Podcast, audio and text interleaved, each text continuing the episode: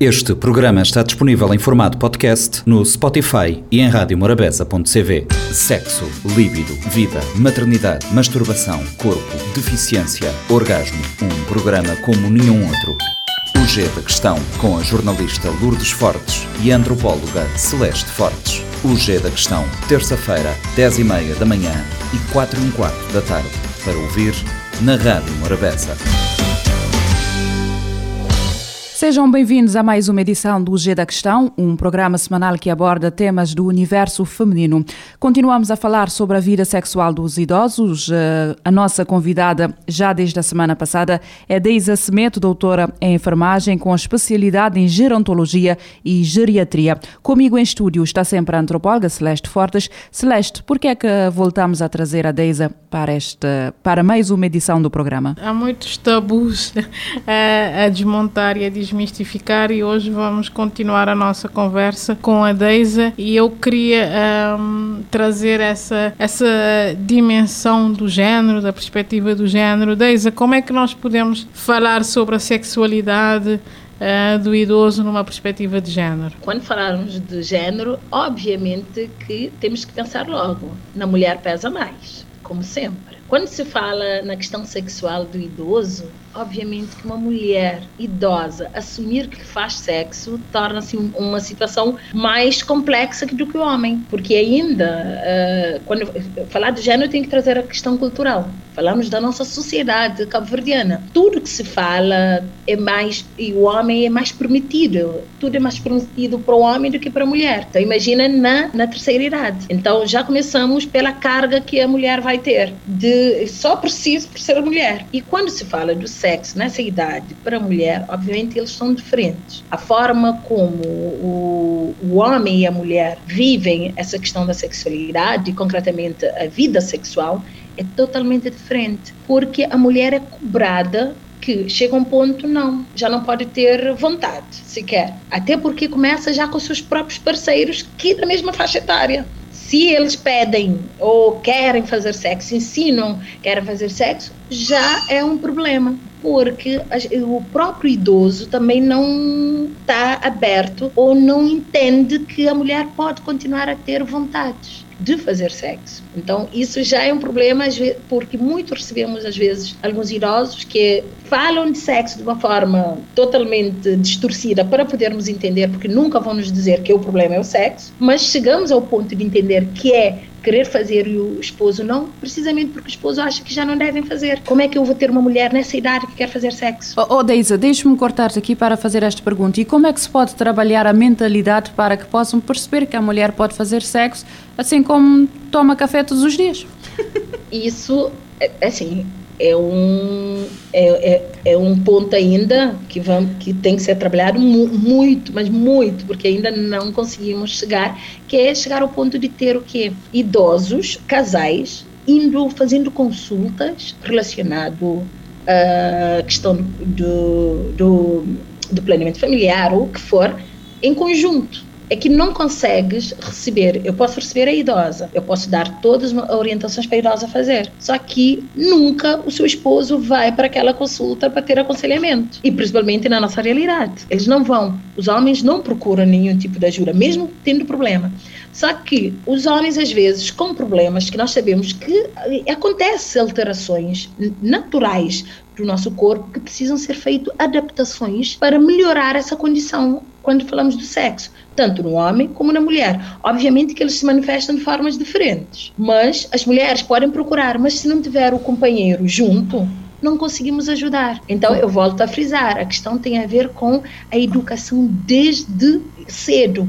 Não é quando chegar ao idoso que eu vou desmistificar isso. Eu tenho que desmistificar que uma adolescente, quando começa a ter informações sobre a questão da sexualidade, ele entenda que não é desadequado falar de sexo em momentos que é necessário ou manifestar as suas vontades ou o que ela quer ou que não quer. Então acho que o ponto aqui é começamos a educar os nossos filhos para que eles entendam, para que ele seja aquele idoso lá à frente que consiga realmente saber lidar com essas questões de uma forma mais natural. Eu acho que isso vamos nós novas gerações que estão a ter filhos agora é que educar filhos já preparados para isso filhos e filhas, quando eu falo. É? Hum, como é que, que, é um corpo de um idoso na perspectiva também da sexualidade? O que é que acontece ao, a esse corpo do idoso que tem que uh, adaptar-se, como tu disseste, a essa nova realidade da sexualidade? Eu vou falar concretamente da, das alterações que são centradas que alteram de alguma forma, não é? A questão do sexo, porque as alterações são inúmeras, mas vou falar concretamente, assim eu vou tentar dividir assim em pontos, assim, pegarmos na questão, nós sabemos que as alterações físicas, aquelas básicas assim que acontecem, e já de antemão chamam a atenção porque nós sabemos que o libido está associado muito à imagem que nós temos. Tanto é que se vocês forem ver os comerciais que há, assim, quando se fala de algo bonito, é muito relacionado a quê? A juventude. Não se exalta a questão do, de uma pele com rugas,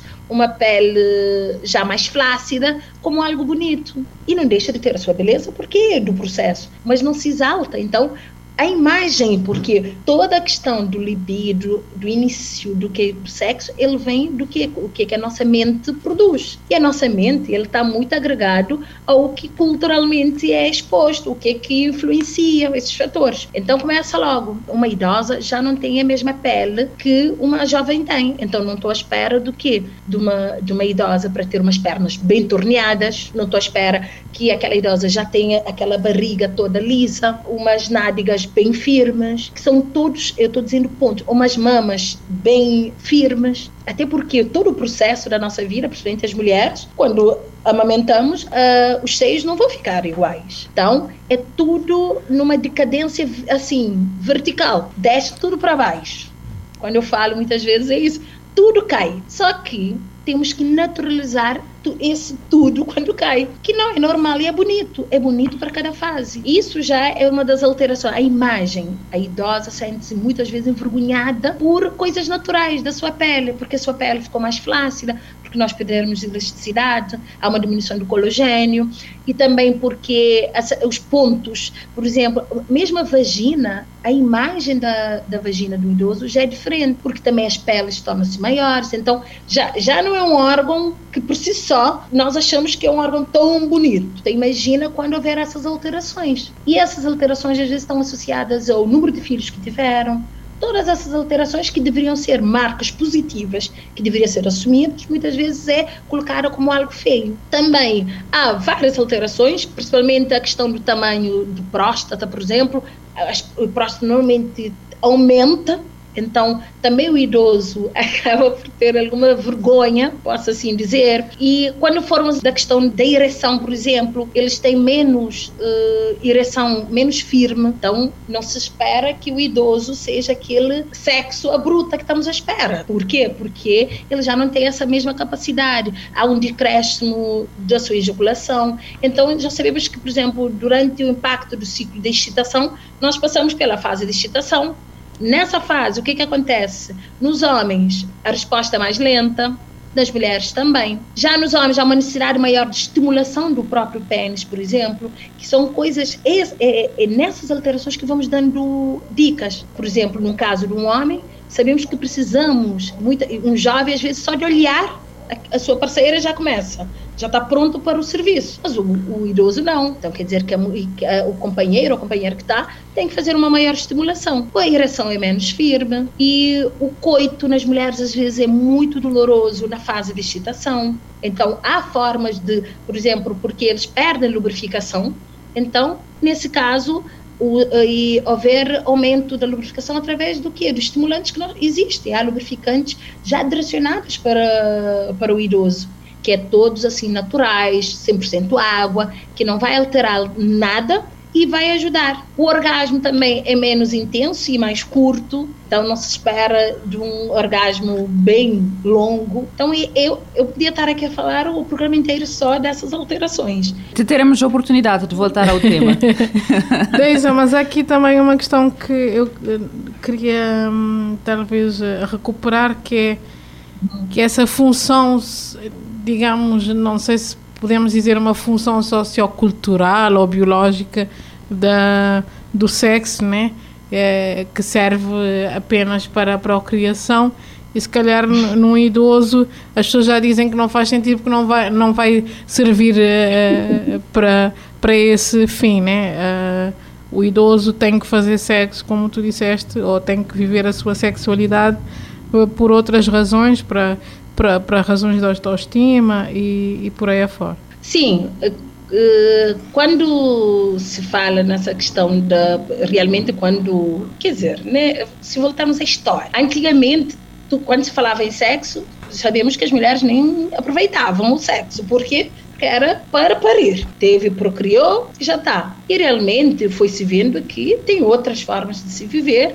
E realmente quando se chega a idoso, realmente não tem esse problema, porque parte do princípio, não é? Sabemos que as mulheres têm uma idade mais limitada nessa questão da reprodução, que realmente não vai haver. Só que o sexo não é só para a reprodução, também é pelo nosso belo prazer, porque acho que a maior parte do sexo que nós fazemos na vida, provavelmente estamos à procura do prazer do que ter filhos. Porque ter filhos, temos um, dois, três e quatro, mas depois eles se tornam o quê? Para o puro prazer. E o idoso precisa fazer sexo precisamente para esse prazer. Esse prazer que vai trazer o quê? Um bem-estar físico e mental. Porque esses benefícios, eles são agrupados nas nossas questões físicas, a forma como o nosso corpo vai reagir, pelo, e nas nossas funções mentais, que é essa, essa satisfação que a pessoa vai ter por causa do prazer adquirido durante o sexo. Então, se nós desmistificarmos, não, o sexo é para o prazer, não importa a idade. Deise, estamos a terminar uh, esta edição do G da Questão. Eu sei que há, uma, há um pensamento que querias deixar para fecharmos o programa de hoje. Celeste, nem vais dizer uh, até para a próxima, porque.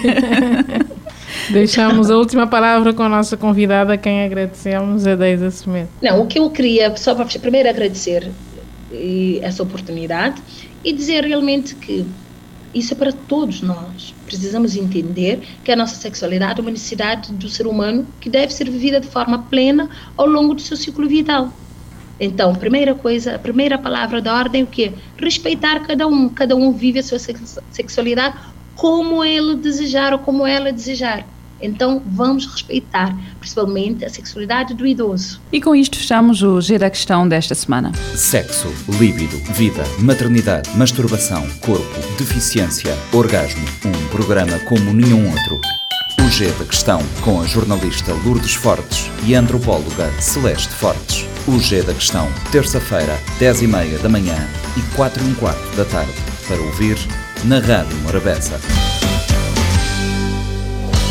Este programa está disponível em formato podcast no Spotify e em radiomorabeza.cv.